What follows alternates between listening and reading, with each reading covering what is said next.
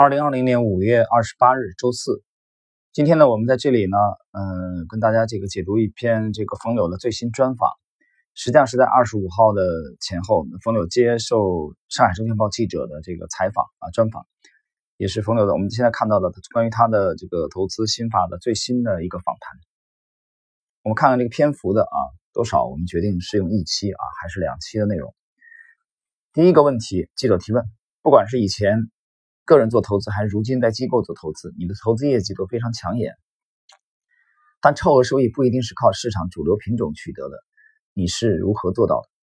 冯柳回答：我把投资风格分为三种类型，一是买大家都知道的好公司，投身大势之中啊，大趋势的那个大势，核心是把握宏观，把握牛熊，参与到风格牛市之中，这种能力最难得，要求也最全面，需要多因素多变量判断。回报也最高最快，但难难点在于稳定，毕竟因子和变量都太多了，需要大师级的能力才能驾驭。二是买别人都不知道的，都不知道它好的公司，你不知道我也不知道，但因为大家都不知道它好，所以它就没有相应的定价。如果还是不好，那也亏不了多少钱，而万一好了，却可以挣到不少。这种方式从整体来看，回报不高，且效率最低。好处就是没有门槛，只要把心气放平就可以了，完全是一个碰运气的体系。如果这是一个经常会发生变化和有意外发生的增量世界，那这种方式会比较容易有意外之财。如果是一个固化的存量环境，就会很沉闷且没有惊喜。而如果是一个减量的环境呢，那就会有点危险。我过去主要是第三种模式，找到几个增量的好行业。成体系的去碰运气，未来可能会增加前两种模式的探寻。呃，我们刚才遗漏了一点啊，就是第二种，第二种是买别人不知道它好，但你知道，或者是别人都知道它好，但你知道其实更好的公司。这需要对个股有深入的研究，通常是专业人士、资深的基金经理等。这种能力需要积累和机缘，回报高。且效率也不低，但难点在于积累与机缘都是高门槛，且不容易重复。毕竟你懂这个公司，不代表也能懂另一个公司。知识可以传授，智慧只能启迪。下一个问题，商证报记者提问：不管是以前啊做个人投资，还是如今在机构做投资。抱歉啊，这个我们刚才这个啊看漏了这个这一行。好，第二个问题，如何理解经常会发生变化和有意外发生的增量事件？如何区分增量、固化和减量？冯柳说，就是看行业是否在扩容和发展期，是否分出了胜负，有没有变局和反复的可能。如果有，那找到有利基支撑之处，利益的利啊，基础的基，去等待可能性。这个阶段研究的准确性会降低，因为条件值会经常变，比较适合博弈。固化就是坐次已定啊，座位。比如说这个这个水泊梁山的啊，一百单八将的这个座位啊，有排位的，你不能乱坐。无法博弈，但研究的可靠性升高，可以投资于结构化的机会。减量就是泥沙俱下，研究和投资的价值都不复存在。第三个问题。在个股选择时，很多人通常会看基本面因素。你在运用定量选选股选出来之后，去做进一步的研究的时候，主要关注哪些因素？冯柳说，理论上大家看的方面我也会看，只不过权重不同而已。在操作中，我把市场是不是有机会看得最重。打个比方，窈窕淑女，君子好逑，大家都在研究淑女有多好，用各种学术去判断、去评判，而我首先考虑的是她有没有嫁人。有几个人在追，光研究它好是没用的，关键是要掂量一下是否有机会，有机会它的好才有意义。很多时候对我自己而言，不到位的研究还不如不研究。当时回 A 股的时候，在底部选出了后面啊很多的大牛股，但我跟我的助理讨论的时候，大部分都被我们否掉，没有买。包括后来表现抢眼的科技龙头股、游戏龙头股，都是先选出讨论后放弃。然后涨起来很多之后才理解，代价极大。事后我也在反思，为什么好票都被研究否定，不好的反而留下来了？主要原因是留下来的票大家都不熟，就没人提反对意见，而熟的票在底部，往往伴随着理直气壮的偏见与负面信息。我尽量要求研究室只做框架性分析，因为如果你对它的认识没有达到非常高的层次，很容易被信息牵引，成为被信息驱动的低等生物。那还不如回避信息，只做框架覆盖，利用方法论和体系去参与。啊，这一段很精彩啊！这一段他他讲了这个回 A 股啊，其实他讲这个回 A 股的话，你你看一下冯冯柳的这个这个履历啊，你就知道他加入高毅之前的一年啊，应该是在这个一六年啊。那么他首先其实是放弃了 A 股啊，他首先去做的港股，股灾之后嘛。他指的这个回 A 股，就也也就是从港股之后回归 A 股啊，指的应该是这个阶段。那么他们这个放弃了很多的好公司，而且曾经一度选出来，后来研究又给舍弃。这里边其实讲这一段的时候，他其实讲的就是其实基本分析的这个局限性了啊，我是这样理解的。这是第三个问题，我们看第四个问题。所以冯柳说：“你你研究不透，你还不如不研究呢啊，因为你这个研究的过程中，你会伴随着很多的这种。”信息垃圾啊！他讲成为被信息驱动的低等生物啊，那还不如回避信息，就不要看这些东西了。这东西太多了啊，研报啊，新闻传闻啊，等等等等，上市公司的公告等等。第四个问题，因为被否掉而没有买入，那该如何坚持自己的判断呢？冯柳说：“我不太强调判断，我是让市场推着我去选择的。”这话听着，你看啊，他不太判断，他让市场推着他。你见过一个这个价值投资的人让市场推着他吗？价值投资的都跟市场是是反着的，对着干的啊。价值投资觉得自己牛逼，自己是对的，市场是错的。那冯柳说的呢？冯柳说他不太判断，不太强调判断，他让市场推着他去选择。怎么推着他？一个是往下大幅下跌，之前讲过；一个是大幅上涨，那就是他还是看市场吧。而且他很看重市场，所以从这个角度来说，啊，我们觉得冯柳体系当中实际上是有相当多的图表的因素，只不过他可能本人不会这么直观的讲。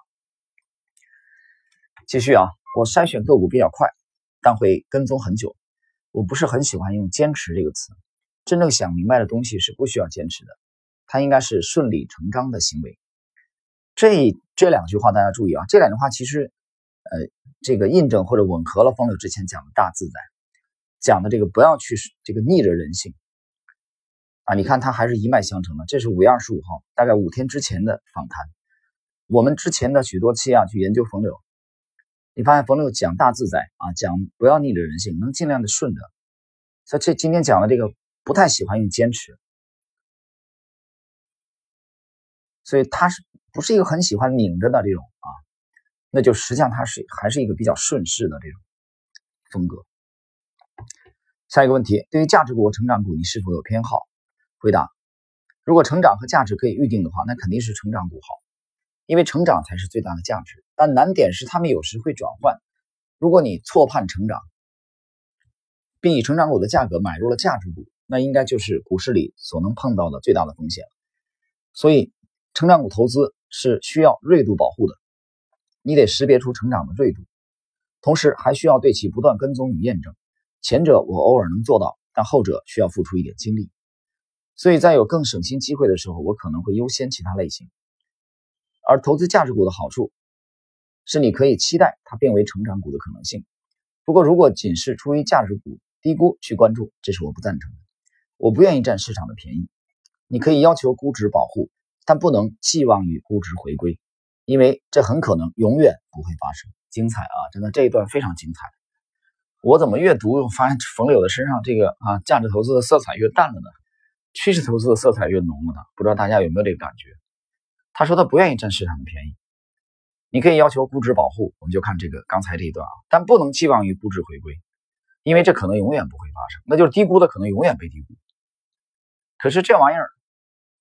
我们讲的这个这个对低估的下手，实际上是原原教旨主义的这个价值投资的啊典型的风格，所以我从这里又读出来了冯柳身上这个啊反价值投资或者说非价值投资的这种色彩谈到这里，我们岔开啊，说一下盘面啊，很有意思。这个大家有没有注意到，在五月二十号以后啊，这个我们之前非常关注的一个指标叫 Shibor 啊，上海银行间同业的这个这个拆借啊，这个利率其实在几乎是全面的走高，那么个股的分化也非常的严重。在半亩红的知识星球，我今天啊，知识星球半亩红这个专栏，我今天这个更刚更新了一篇随笔。提醒各位注意盘面的最新的变化啊，这里边其实就牵扯到对这个资金啊，对价值，就跟我们这个问题啊是比较吻合的。这问题记者问价值和成长，你偏好哪个？我就我就以今天的这个这个案案例来讲，今天我们在盘面发现了这个一只啊权重类的股票啊骚动不安的这种这种这种迹象，那么我及时的就对这个知识星球啊半亩红的这个专栏的随笔进行了更新，就今天下午。我写的是啊，这个权重股的骚动啊，提醒我们要关注啊热点的这个部分资金呢，有没有可能从之前的这三大板块的啊分流出去？因为连续的拉升以后，我们看最近两三个月以后，这三大主流不断的这个创新高上涨啊，这个东西你随着这个股价的不断的上涨啊，实际上，那么其他的啊一些近近期没有炒作的品种啊，它的。这个估值反而会显得便宜了，所以有一些的这个资金啊，它可能会啊有这种转向的这种动作。那么基于此呢，在五月啊，在这个前两天吧啊，应该是二十七号啊，二十七号早上八点五十六，我在知识星球的这个我的专栏万鹏的专栏五月十八号啊那一篇的最下方啊，大家可以去打开看一下，这个很重要。在这个最下方呢，我我点评了一句，把我们。五月十八号更新的关注的几个行业之后啊，大概过了这个这个七天啊七八天的时间，我们二十七号早间做了一个最新的更新啊，这里边那这个更新当中的这个四到五个行业当中的最新出现的行业，我今天讲了，我们要去关注一下盘面最新的变化啊，这最新出现的那么两到三个行业有没有大的机会啊？很清楚，大家现在就可以打开去看，呃，时间都都非常的清楚，所以。你包括现在的 A 股啊，一方面这个有这个外围的因素啊，有 H H K 的这种这种啊刚公布的这个这个法律的啊反响，也有这个第一大经济体和第二大经济体互怼的这种啊这种不确定性等等等等。那么两会呢也即将闭幕，那这个时候其实盘面出现了一些这个分化的啊迹象，出现了一些这个风和风格切换的，我们至少认为是一些嗯至少可以把它认为是有一些端倪吧啊，虽然我们不能百分之百的下。这个结结论，因为毕竟三大主流的有一些龙头还是在创新高，啊，还是很强。但是分化，我看到的分化的迹象的确是存在的。呃，有些人也非常关心啊，我们这个最新跟踪的这几个行业当中有没有科技股啊？大家现在可以打开八月十八号的那篇随笔，在它的最后最下方啊，我做了一个更新，是在八月二十七号，也就是昨天上午八点五十六。所以你不要，我觉得啊，就价值和成长，有时候。这可能是股评家这个这个更喜欢研究的话题。我们觉得其实都是都是价值。你严格的说，其实都是价值股啊，成长股也是有价值，只不过它是通通过成长来体现它的价值。那我们的风格呢？我们更喜欢啊，这个风格来说，我们更喜欢偏重于这个成长股一些。好，下一个问题，从公开信息看，你偶尔会选择在基本面或商业模式上不是公认的好公司，如何看这个情况？风柳说，我买的公司偶尔会有瑕疵，但利润也来源于瑕疵消失。好处是我通常买的低位，即使错了也不会亏大钱。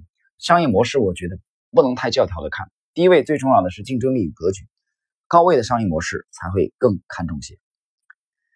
记者提问下一个问题，如果做到了买错啊，你如何？做到买错了也不亏钱。风柳说：“买错了肯定会亏钱，否则怎么叫错了呢？无非是尽量少亏一点，别亏得伤筋动骨的大钱。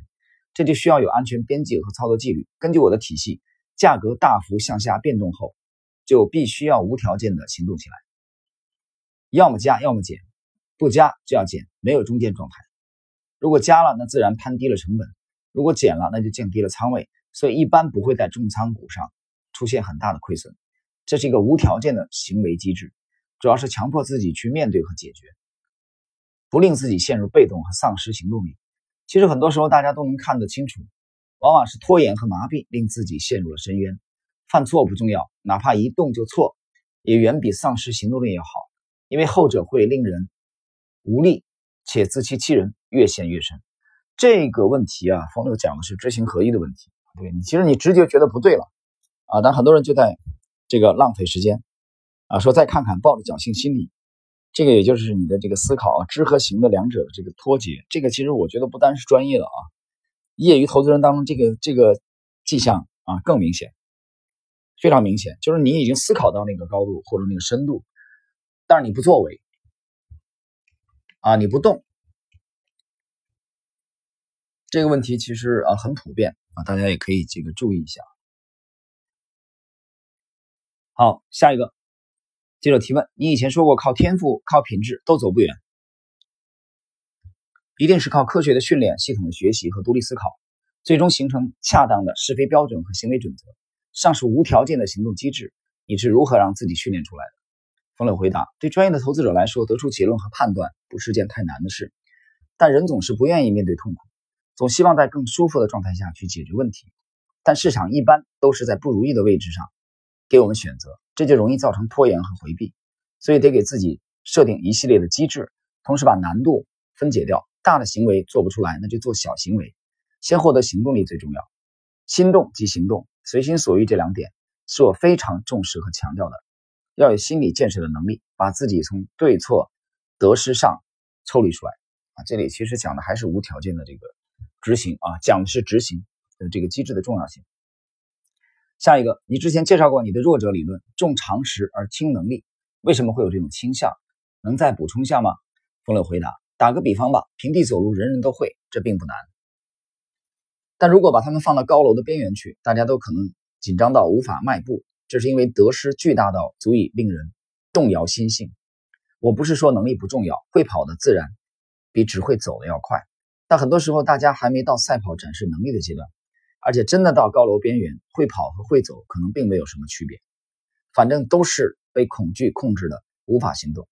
所以只要你要求的回报不是特别高，大部分时候回归本能与常识就很好了。关键是清明心性，不被得失牵引。这里讲的是得失心不要太重啊，不要这个患得患失。尤其是作为一个这个大的啊基金公司的在业界的翘楚的这个管理人啊，手握这个百亿的巨资。这种他要有一个这个比较啊比较平和的这种这种心态啊，不要把得失看得过重。就像他刚加盟这个高毅的时候啊，那个那个一七年的这个上半年的业绩并不是很好一样啊，所以这个是对一个人的综合的考验吧啊，这不单是心理素质的问题了。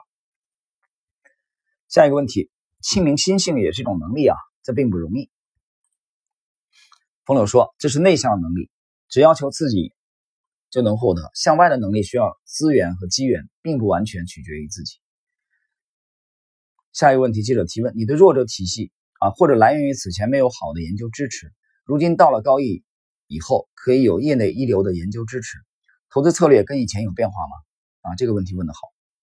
冯柳回答：基于弱者体系的投资策略基本没有变化，人还是有路径依赖，加上也习惯过去那种较为闲适的。工作生活方式了，我不是事业型的人，也不要求自己做优等生，所以大体框架基本没变。近段时间开始，我偶尔会接触下券商分析师，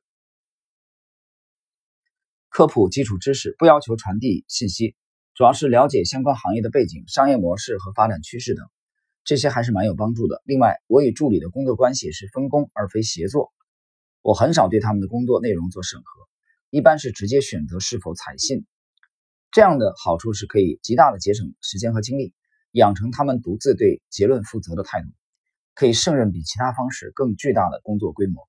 好处是容易导致混乱和遗漏，毕竟大家的倾向点不同，这就要求非常稳定默契的关系培养，它需要一个时间过程。这个问题呢，冯乐讲的是他的弱热体系基本上没有太大的改变啊，他到现在还基本上坚守这个体系。下一个问题。从你的最新持仓情况看，也有一些股票是在涨幅较大之后买入的，而且仓位还不小，与你之前强调逆向投资似乎发生了一些变化。冯柳回答：看下跌的股票，好处是可以有很多时间思考，不至于被市场催促着去行动。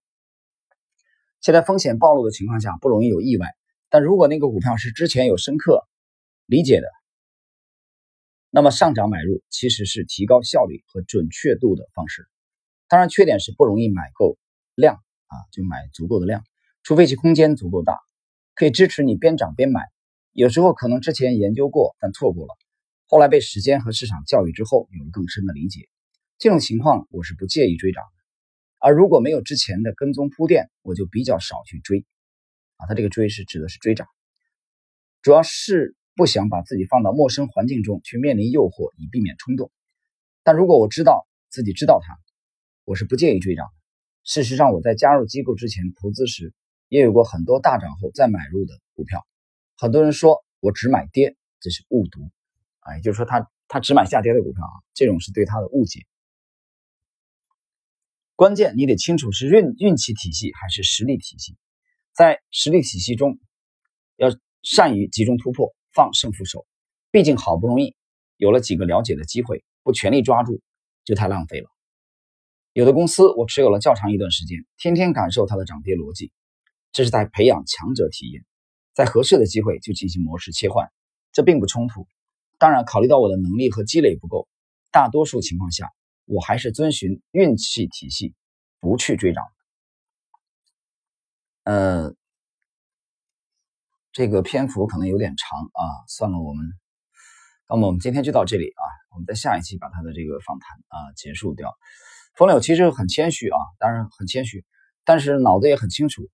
他刚才讲说他的运气啊，可能运气比较好，或者说自己能力不够，当然这一方面是谦虚，但另外一方面，我觉得他脑子比较清楚在哪儿呢？他还是坚持他的弱者体系，至少从这篇访谈的上半部分啊，我没有看出来他去。明显的修正自己这个赔率优先的这个体系的啊迹象，因为这是最新的访谈，仅仅发生在五天之前。呃，我觉得我们能看到一个高手的这个呃他的风格的啊哪些是不变啊和哪些变化，希望对我们的投资呢会有一定的这个帮助。好了，我们今天的这个解读啊就到这里，在下一集我们解读他的访谈的最后这部分的内容。